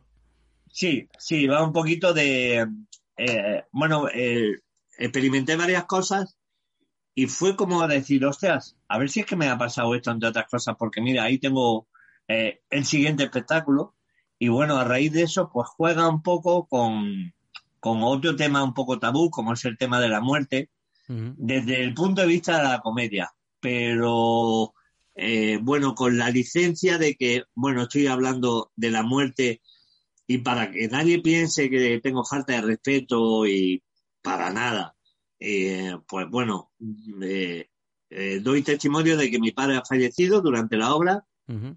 y que no me quiero reír de, de que la gente se muera en absoluto. de- Yo siempre tengo, a lo mejor tengo excesivo respeto a lo que la gente va a pensar cuando vea mi obra. Entonces, doy muchas explicaciones de, por favor, no os molestéis, que, que no, que quiero que vengáis a, a que paséis un rato, pero por si alguien se molesta, que sepa que me estoy, estoy hablando de la muerte con mi padre fallecido. Y bueno, y luego también, pues un poquito, vuelvo a lo de antes, a, tío, que yo estoy muerto, porque ese es el leitmotiv de la obra, que estoy muerto y, y que se me ha ido la vida y no, no me he dado cuenta. Entonces, vosotros que estáis todavía ahí, cabrones, que no la desperdiciéis, tío, aprovechar hasta el último momento. Es muy bonito porque pongo a, a todo el teatro mandando a la mierda a la misma vez a quien cada uno quiera. Eh, los levanto. Eh, sí, hay una, un momento, hay, hay momentos muy bonitos. Además, ve a la gente con una gana.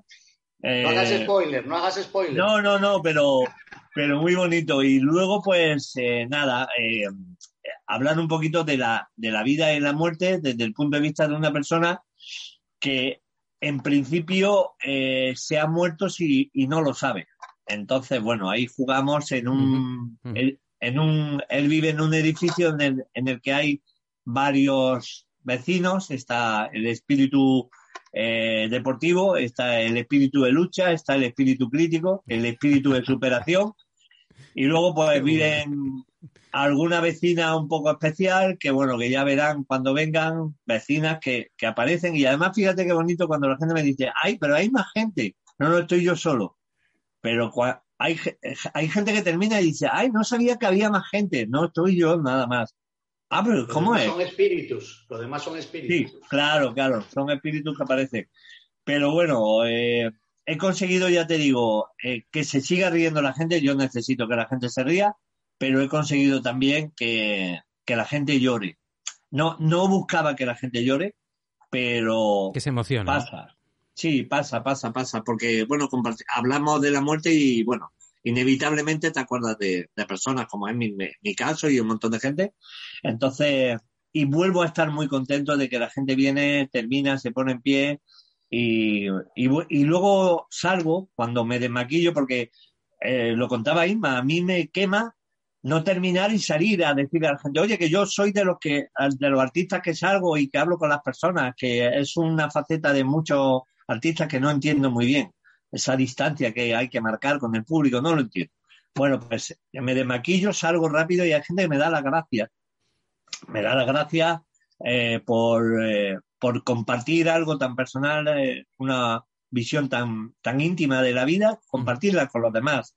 Y bueno, y hablar con esa contundencia de la muerte y de, y de lo duro que es que se te vaya gente. Y bueno, y eh, un momento después de haber estado una hora riendo completamente, ¿no? Pero es muy bonito y, muy divertido jugar a vamos a reírnos, vamos a emocionarnos, vamos a encogernos, ahora nos reímos otra vez y la verdad es que, fíjate, siempre cuando uno hace una obra de teatro y se instala en zona de confort de funciona muy bien, siempre me pasa lo mismo y lo hablo con muchos artistas, les pasa a la mayoría. El miedo a ahora eh, lo nuevo que va a pasar. Y yo después de infarto dije, hostia, pues ya, ¿qué más puedo hacer? Pues sí, sí se puede hacer más cosas. Sí, se puede. Se puede además tratando con un tema que... Yo, que- yo, yo, Silver, si me, si me permites como comentarista teatral que soy, eh, yo, yo le haría un matiz a lo que acaba de decir él. Yo creo que la gente no sale con la sensación de qué duro es morirse, sino eh, viendo la función es qué duro es no vivir. Yo creo que es más lo que Correcto, correcto. Sí, sí, sí. función que no en el morir, que bueno, él, él se ríe de eso. Te das ¿no? cuenta el mister al detalle siempre, ¿eh? Te das cuenta, ¿eh? Poniendo Sí, ahí la, señor, sí, la- señor. la pieza Oye, que falta, el, el jugador... El, Voy a hacerle una, voy a hacerle una pregunta a Ismael que, que si no luego se me va a olvidar. Ismael, eh, lo que me está pasando a mí eh, ahora con esta entrevista eh, es normal porque eh, como si lo conociera de toda la vida. Sí, ¿Sí? suele pasar. Con Silver suele Vale. pasar. He dicho que he juntado a dos hermanos, entonces tenéis que pareceros en algo. Pues Es sí, pues es que, es que digo, luego se va a acabar la entrevista y me voy a quedar con la gana de decir que, que a gusto estoy y cómo estoy disfrutando de, de esto y, Pues y se agradezco. agradece mucho, ¿eh? porque cuando hacen muchas entrevistas, a veces pues, uf, eh, agradecido siempre, pero a veces siempre contar lo mismo y, hostia, estoy aquí que, vamos, eh, seguimos hablando un rato y ya voy a por el chupito de whisky, ¿eh? Pues, pues no veas cuando vengas a alguna de las cenas del 103 que Ah, hacemos eso. de- Uy, eso de igual no se, no se puede decir en público, eso no se puede decir. Pero si algún día coincide será, será fantástico, la verdad que sí. Al final estamos en un... te- no te voy a engañar, esto es un canal muy honesto, también muy humilde. Aquí hay eh, de lo que hablábamos antes, ¿no? Por ejemplo, te dicen, ¿cómo triunfar en YouTube? Haz esto. Y yo, no, yo no quiero hacer eso, yo quiero hacer lo que me apetece a mí. No, pero solo vas a tener tantas visitas, me es igual. Yo quiero hacer... A mí lo que me gusta es hacer esto y poder charlar. Hoy tenemos la oportunidad de charlar contigo, que, que tienes un montón de experiencias y vivencias en el mundo de la farándula, en el cual yo trabajo también, pero trabajo en producción, soy técnico, eh, mil cosas, eh, regidor, bueno, pues, he hecho teatro, he hecho, bueno, un poco de tal. Y, entonces mola, mola saber, mola conocer un poco sobre todo eso, una persona con la que se puede hablar como tú, de, de, de todos esos entresijos y de todas esas, sobre todo la parte más profunda, ¿no? El que me, oye, me da rabia esto, me da rabia el otro. Y luego también tratar temas como la muerte, que la muerte, yo creo que, eh, tenemos un problema con la muerte, evidentemente que es que nos morimos y se acaba todo, pero el problema principal es que, a ver, narices, pero si es que lo, es lo único que sabemos cuando nacemos, es lo único que tenemos claro, nos vamos a morir. Y siempre, ¿sabes? Lo tenemos que, lo tomamos, a ver, eh, con esto no quiero, como dices tú, ni burlarme de la muerte, ni, ni, ni, ni- a mí, por desgracia, también he perdido a mis padres, además los perdí con, con muy poco tiempo de distancia entre ellos, o sea, sé lo que es ese dolor, como tú bien dices, ¿no? Como lo que contabas hace un momento. Entonces, eh, claro, pero ¿por qué, lo, ¿por qué lo hacemos así? ¿Por qué hacemos tan difícil todo? Volvemos a lo mismo, hacemos la vida difícil todo el rato. La convertimos Sí. en, en algo que no Creo es. que la respuesta, la, la respuesta la vas a encontrar, Silver, si vas el viernes a verle, porque Sí, señor. lo deja bien claro. La rabia de morir es sentir que no has vivido. Es que, ¿sabes? Sí. Mi rabia es que yo no estoy en, en- en- no estoy en Asturias el viernes, que nos vamos mañana y hasta el sábado no volvemos. Y esa Bueno, ¿y dónde está? es- es- Nada, pues esa pues, es la rabia. eh, pero bueno, que, que yo creo que, que ya ahora ya no me lo quiero perder. Ya yo ya quiero ver espíritu. no, no, además ya, como hay teléfono y hay todo, eh, em, ya te lo digo desde aquí. Es tan simple como que día que puedas venir, día que me avisas y día que tienes a tu nombre en taquilla, eh, porque, mm, mira, a mí hay mucha gente, como pasa con Ismael, los buenos amigos se sienten muy apurados cuando les dice, oye, que te dejo un par de invitaciones y son los que mm, más trabajo a veces cuesta que vengan por, por, el, por el apuro. ¿Qué va? A mí me, mm, me motiva mucho saber que tengo gente conocida que está viendo la obra y con la que ah, en momentos determinados voy a compartir guiños, voy a compartir cosas y después de lo que ah, estamos compartiendo esta tarde, yo encantadísimo de... Pues y vamos. una cosa que has dicho, eh, has dicho ahí que, bueno, es que después de la muerte acaba todo. Eh, Ah, claro, claro, claro. Que tú, tú- tienes tus- datos. Yo, yo siempre cuento, siempre, yo doy la información, luego cada uno que la gestione como quiera, ¿eh? Eh, yo no lo tendría tan claro. So, hasta ahí puedo leer. Mm, yo también te digo que, que realmente no sé si fue lo que dije exactamente, pero mira, mi padre, mi padre, mi padre estuvo media hora eh, en el otro lado, así te lo digo. Eh, luego ya el pobre pues le vino un cáncer y bueno, ya sabemos, pero sí que tuvo unos años antes de, bueno, bastantes años antes de morir, le dio un infarto y se quedó en, en- en la cama y mi madre porque entró allí a coger una cosa y de repente lo vio pálido, pálido y estuvo media hora en el otro lado. Vinieron la ambulancia, estuvieron media hora para, para traerlo de vuelta, que pensaban que no lo traían. Pensábamos que lo perdíamos. Y él siempre eh, decía, ¿no? Que porque yo le preguntaba, ya tenía mucha curiosidad. A, a ver, a mí me gusta un poco también estos temas, estos ECMs, ¿no? Estos eh, estos encuentros eh, cercanos a la muerte, no es muy bien cómo, cómo se cómo se denominan, ¿no? Pero le preguntaba, ¿qué, oye, qué viste? ¿Qué sentiste? Que no sé qué. Sin embargo, él mm, no lo pasó tan bien como tú, Santiago, o no tuvo No. experiencias tan buenas porque nunca lo quiso decir. Siempre tuvo mucho respeto a decir. mm, ¿Sabes? Nunca, nunca Pero- quiso contar qué fue Bueno, lo que le había pero a lo pasado esa- mejor, ese, fíjate, tiempo. al- eh, yo podía haber tenido la opción de, eh, de llevarlo en secreto, eh, por el pudor o por el miedo al que dirán. O sea que a lo mejor tu padre nunca contó eso realmente por esa pudor. simple razón. ¿sabes? Sí, era un hombre además chapado, digamos, a la antigua, ¿no? Un poco O como... a lo mejor su experiencia no fue tan gratificante. Es que yo la sensación de paz, de bienestar, de tranquilidad de sosiego que yo eh, viví durante esos tres minutos, que para mí fueron diez segundos, eh, 10 segundos o 20, vamos, pero eh, eh, jamás los tres minutos que duró hasta que volví en mí y tenía el de Samus dándome topetazos a un chaval que yo vi desde arriba, yo me vi a mí mismo y vi recibiéndolo. Pues yo la sensación fue increíble, pero, pero bueno, eh, a lo mejor eh, hubo un momento en que rompí esa barrera que a lo mejor tu padre no rompió de decir, ¿y por qué coño no voy a contar esto? ¿Sabes? Ya, A lo mejor la suya fue otra experiencia completamente distinta, pero bueno. No, Lo veía En cualquier ¿eh? caso, yo a la gente que quiero siempre le digo, por si acaso, portaros bien. Y ahí tiene Silver una de las causas de por qué a lo mejor él se queja de que no tiene la repercusión, porque él no lo cuenta, pero por hablar estas cosas y estas opiniones que tiene, en ciertos grupos mediáticos también tiene ciertos vetos ¿no? para entrar. Y todos es incomprensible que en determinados programas de máxima audiencia, de humor y tal, nunca haya aparecido Santi. Mm. Bueno, pues a lo mejor tiene que ver por estas cosas, por ser honesto y dar las impresiones tan íntimas que él da.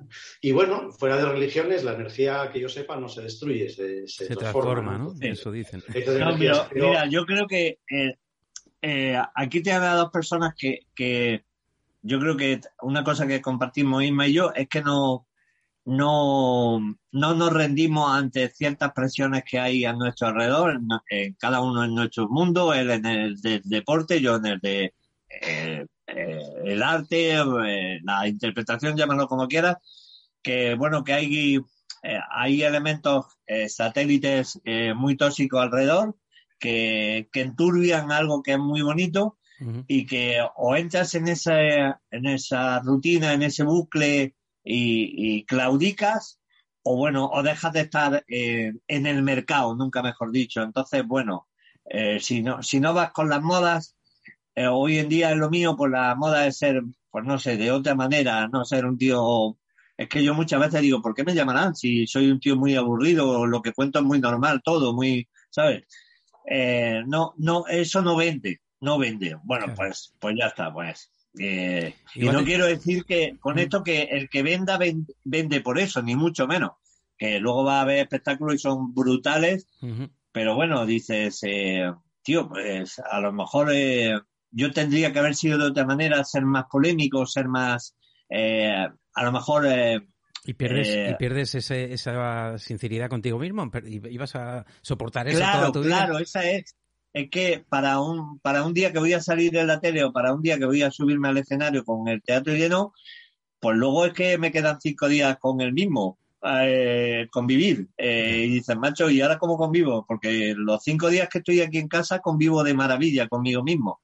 Si no hiciera lo que me apetece, a lo mejor la cosa no sería tan, tan Claro. placentera. Y a lo mejor pues dices tú, bueno, sí, que eh, pones en esa balanza y dices, ¿qué pasa? Que al final, pues vale, a lo mejor no tengo esos llenazos o, o esa, o, o esa, ¿sabes? Es- ese- esa llamada que tienen otros, pero hago lo que quiero, hago lo que me gusta, soy honesto y eso yo creo que... mm, eh, hablábamos antes ¿no? de, de- de- de las cosas de, que te, no sé, que hagas cosas, que te quedas tranquilo, que te quedas bien, que te quedas en paz y, y eso es lo que te tienes que llevar al otro lado, ¿no? Cuando te conviertes en ese espíritu que, que tú traes, ¿no? Esa Es como, eh, yo no sé, pero yo conozco Andorra. Eh, eh, yo no lo cambio por donde tú vives. Entonces, y eh, claro, si, si a ti te fuera muy, muy bien en, en YouTube, al final tendrías que ir mirando el mudarte para Andorra. Y yo, sinceramente, un- en Andorra los cachopos no lo hacen igual de bien, ni hay, ni hay- ni el chorizo y tineo lo tienes tan cerca, ni entonces eh, todo tiene su lado bueno. Y yo, mira, lo pensaba igual que, que tú con tu canal. Eh, es que estoy convencido de que lo importante no es la cantidad, sino la calidad. A lo mejor tiene esa gente que ha ido a ver a este chico, a Paquirri, eh, 6.000 personas.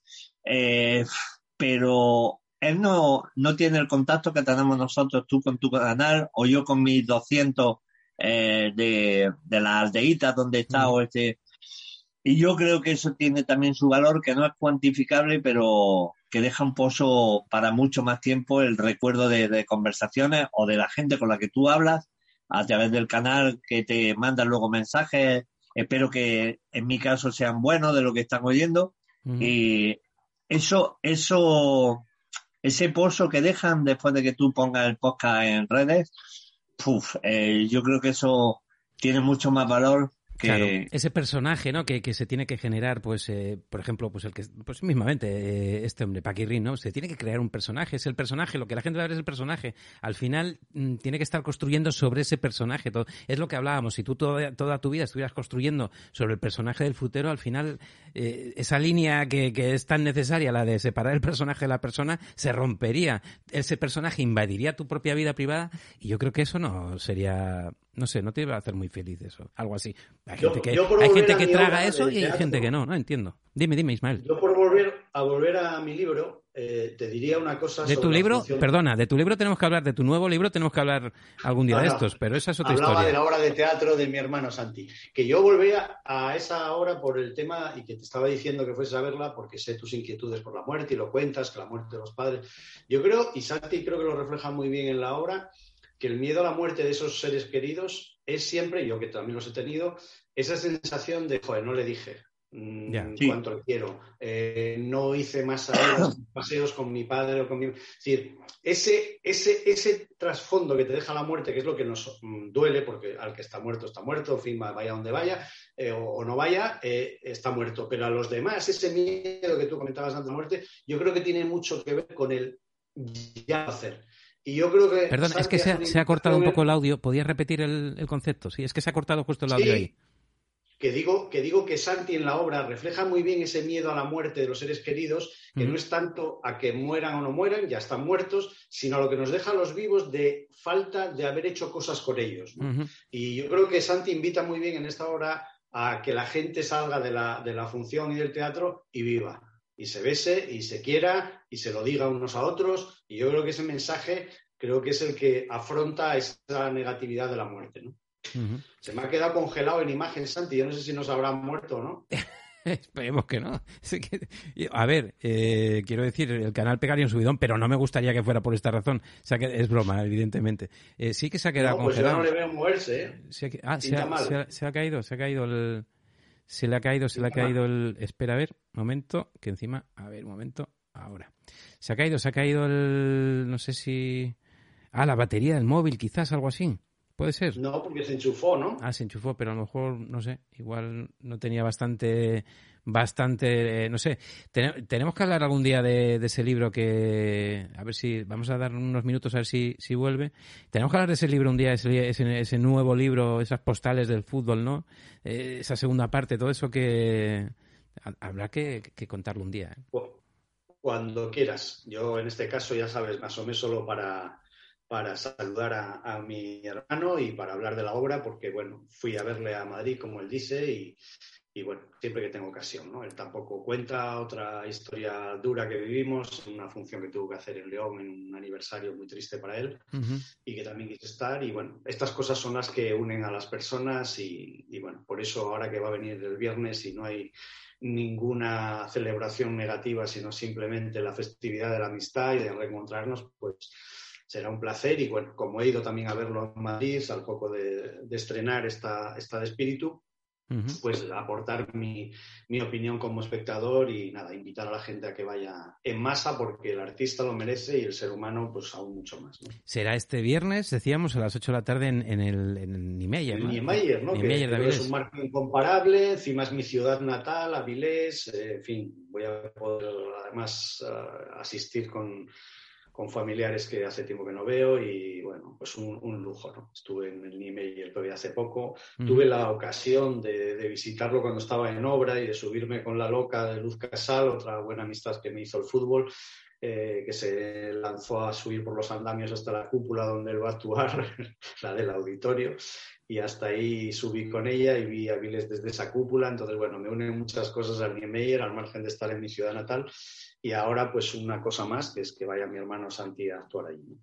Oye, eh, qué tema la muerte, ¿no? La verdad que, que era un tema, está, está- estábamos entrando en un punto Sí. muy interesante y bueno, y, y Pero yo quería... Santi lo tienes que traer un día para hablar de la muerte. Y Sí, pero- Te contará muchas cosas muy Pero al heavy, 103, yo creo que de eso tiene que ser una tertulia del 103. ¿Tú Bueno, crees que el 103 no lo sé, porque a lo mejor Igual- se convierte en espíritu antes de tiempo. igual le da otro infarto el hombre ahí con, con- porque mira que en el ciento- esa tertulia de 103 que se puede contar a ratos, que alguna vez la hemos tenido aquí en el canal, es, Es intensita, potente, puede tener puntos intensos, ¿eh? Puede, somos eh, cada uno de nuestra padre y nuestra madre. profundidades. Pues joder, mira, es que además me apetecía, eh, bueno, hombre, para no tampoco, eh, pues eso, y son las, las casi las 10 de la noche, para que todo el mundo, bueno, pues pudiéramos, pudierais ir a hacer la, eh, pues, a cenar y hacer las cosas que se suele hacer a estas horas, ¿no? Descansar y todo eso. Me, me- iba a preguntar precisamente a Santi y a ti que, que, que os gustaría eh, que apareciera en vuestro epitafio, ¿no? En, en lo típico, ¿no? En, en la lápida ahí, esa frase ahí emblemática, esa frase épica, que, que, que si la pudieras elegir tú, que no sé si se puede elegir, igual se puede elegir, entiendo que sí. ¿Qué, qué te gustaría Pues, que, que dejaras ahí? Ya no, a lo mejor, mm, sobre cómo eras tú, sino sobre lo que le tendrías que decir a esa gente, que pasara por ahí y lo leyera, ¿no? No lo sé, yo creo que esas son cosas que de- dejo a los que queden, ¿no? Yo ya creo que habré extinguido todo lo que tenía que decir y hacer, pues que lo digan los demás. Me gusta esa que leí hace tiempo, ¿no? De, de- de algún artista o alguien conocido que decía cuando me llegó la muerte me pilló vivo, ¿no? Mm. Yo creo que sería lo más, lo más interesante en cuanto a idea de cómo veo el momento de la muerte, ¿no? Lo que no me gustaría es que me cogiesen muerto, ¿no? Claro. Sí, sin poder ser, sin poder actuar. Yo creo que es lo, lo más terrible de la vida, que es eh, no, no exprimirla hasta el último minuto, pues por una enfermedad o por cualquier cosa que, que te deje sin estas facultades de sentir, ¿no? Es decir, yo creo que sería el mejor resumen, ¿no? Que, que pudiese pillarme vivo.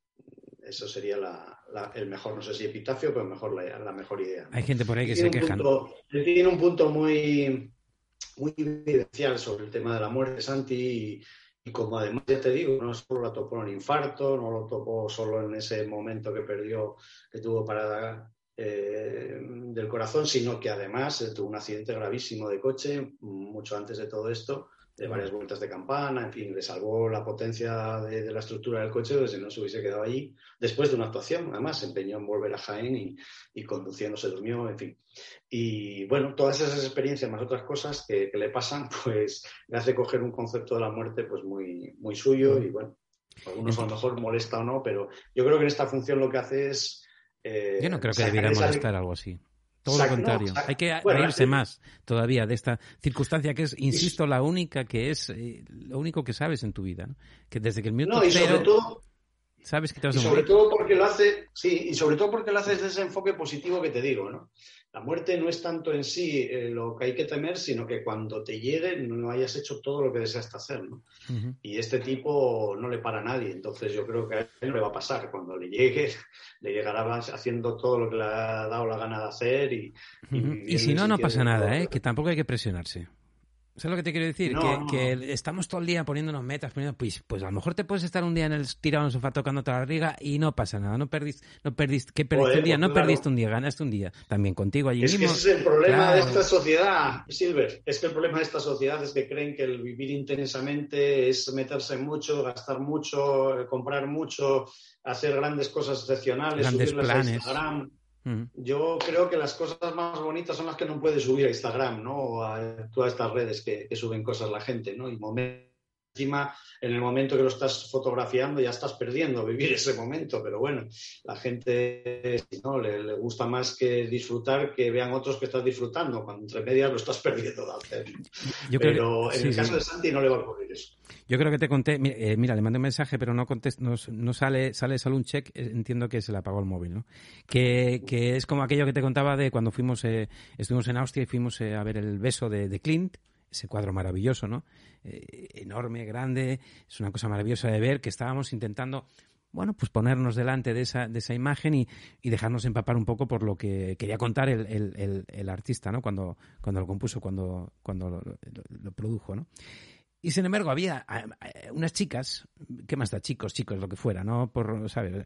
Eh, a empujones porque querían hacerse la foto justo delante de, del cuadro para que saliera, saliesen en, en eso, en Instagram o, o lo que sea, ¿no? Entonces le- le- eh, no estaban parados delante del cuadro disfrutando del cuadro, sino que la necesidad era eh, posar delante de ese cuadro para decir he estado delante de, de ¿no? delante de ese de- del beso de Clint. Mira, está ha vuelto.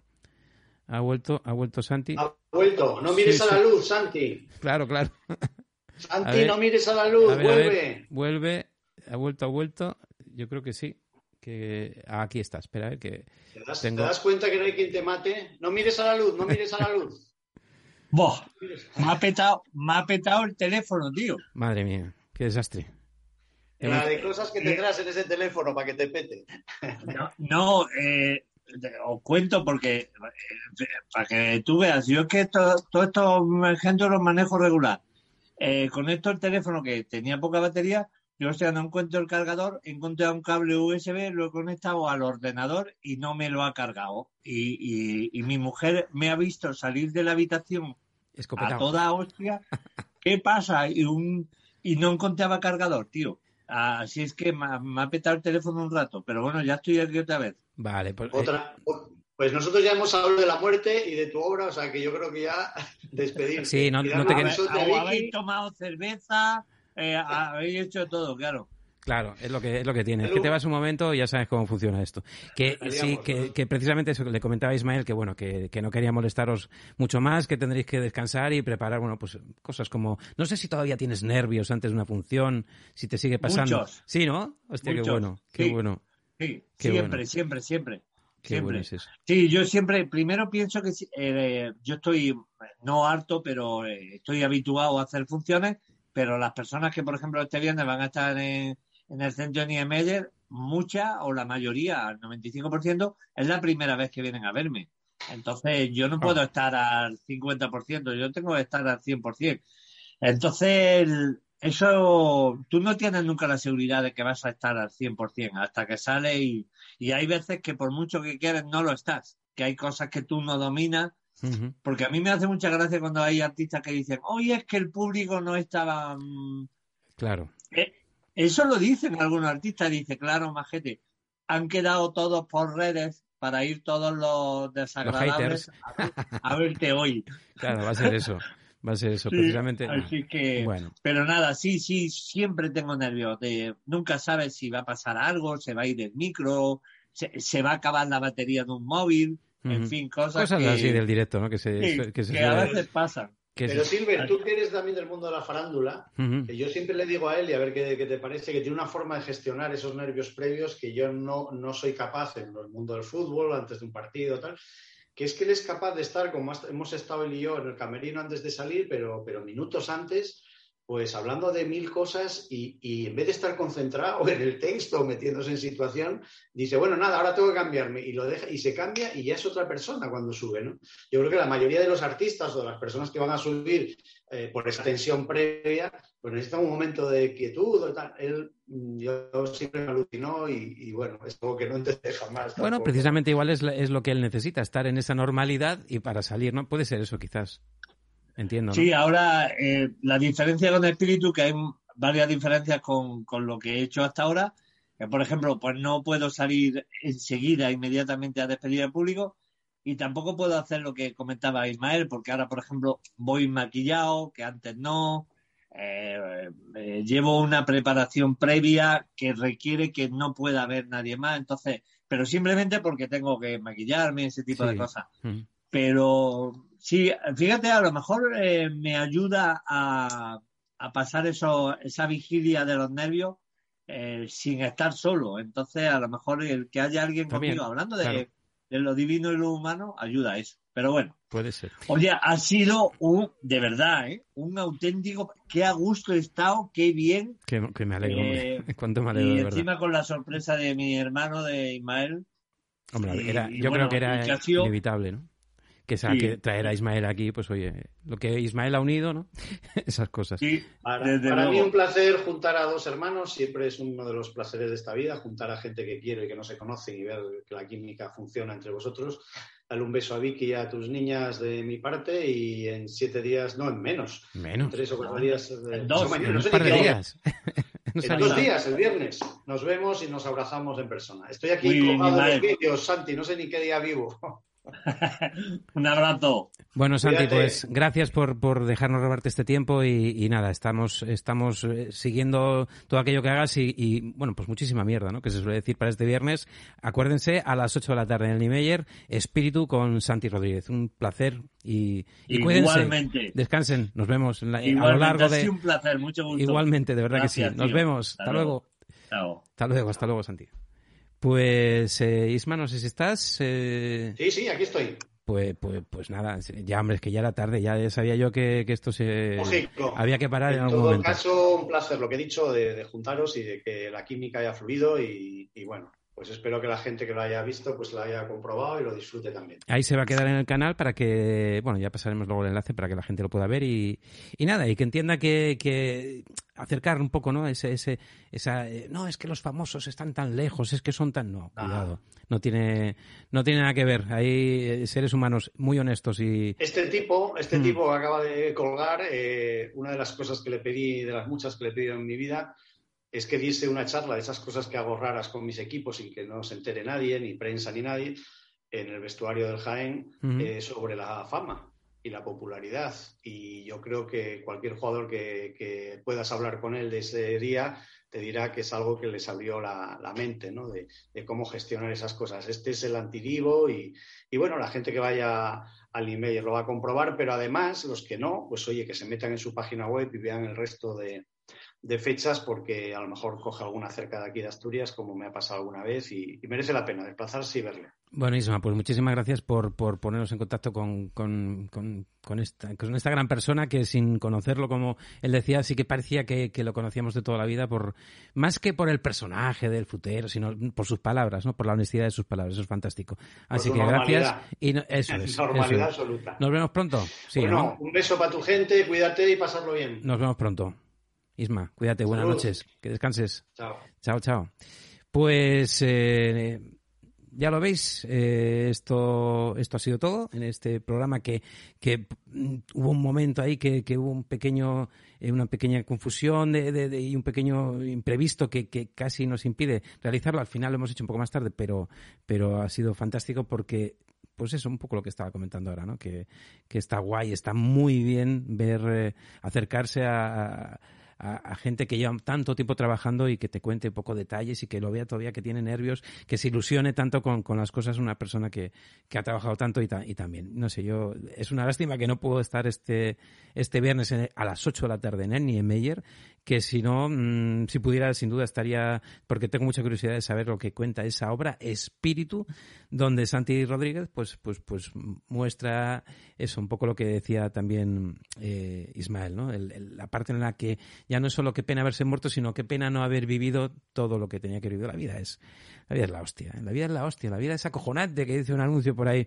No sé si a lo mejor es la expresión ni no, pero sí que, sí que mm, a veces se nos va, se nos va, no le, no le prestamos toda la atención que, que debiera al hecho simplemente de vivir sin meterse presiones, sin meterse mm, sin estar todo el día eh, queriendo estar todo el rato a tope, ni, ni- ni- sin necesidad de, de- de demostrar nada, simplemente el hecho de salir ahí. La vida es un regalo, disfrutarla. De verdad, no hay más, pero no disfrutarla de todo. Si cuando llega mal, llega mal también. Y, y, y como antes decía Santino, cuando, hasta cuando dentro de las cosas malas hay momentos buenos, hay momentos que, que te sirven para aprender y para, y para intentar mm, hacer más fácil el camino, ¿no? El camino que te quede hasta donde sea, porque, a ver, según Santi, según esta obra de espíritu, pues eh, quizá no es el final, la muerte no es el final.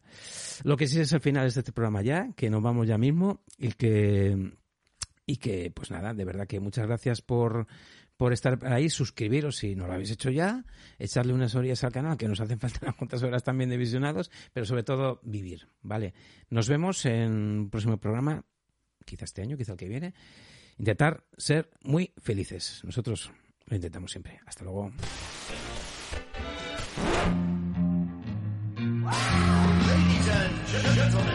Hablando en plata, un podcast sin con Silver.